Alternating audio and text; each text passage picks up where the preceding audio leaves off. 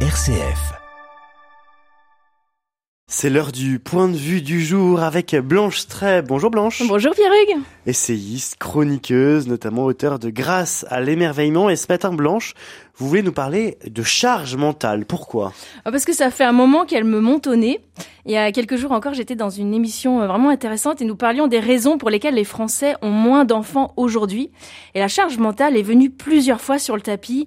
Et là, je me suis dit, mon Dieu, qu'est-ce qu'on vivait mieux? Qu'est-ce que notre quotidien était moins lourd avant qu'on nous invente? La charge mentale Avant qu'on donne un nom, au fond, à ce qui existe bel et bien. Oui, c'est ça. Et je sais bien ce que c'est. Hein. Moi, j'ai un boulot, des enfants, j'écris des livres, des éditos. Quand je pars en déplacement quatre jours, des énormes paniers de linge et des minous de poussière me font la fête derrière la porte. Mais si là, je me mets à raisonner en termes de charge mentale, ben, c'est pire. Parce que son plus grand succès à celle-là, c'est quand même d'être une charge mentale en elle-même et de s'aggraver toute seule. Rien que d'y penser, on s'affaisse.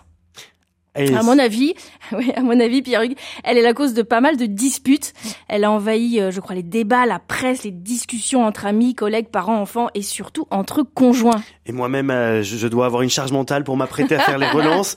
Et c'est vrai qu'en plus, on l'associe facilement avec justement ces tâches routinières, ces tâches, même les tâches ménagères. Ben oui, exactement. Et je vous lis la définition officielle du Larousse. Poids psychologique que fait peser, plus particulièrement sur les femmes, la gestion des tâches domestiques et éducatives, engendrant une fatigue physique et surtout psychique.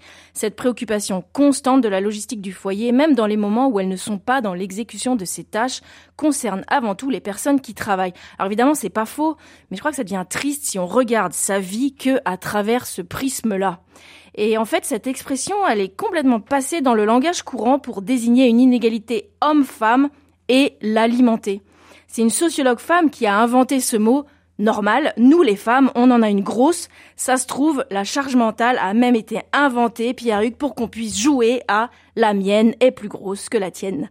C'est vrai que nos quotidiens deviennent fous. On en a souvent trop sur les épaules.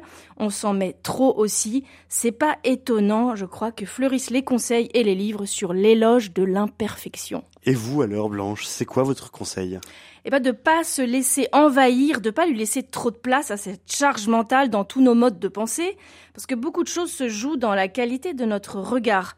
Si on regarde tout s'accumuler sans raison, ça devient une surcharge mentale où tout se mélange, et ça peut virer en décharge mentale où tout perd saveur et valeur. Mais si on distingue les vrais ennuis de toutes ces choses qu'on doit faire parce qu'on peut les faire, parce qu'on est en vie, par amour, on se sent déjà plus léger et on pourra même se dire merci. Merci beaucoup, Blanche.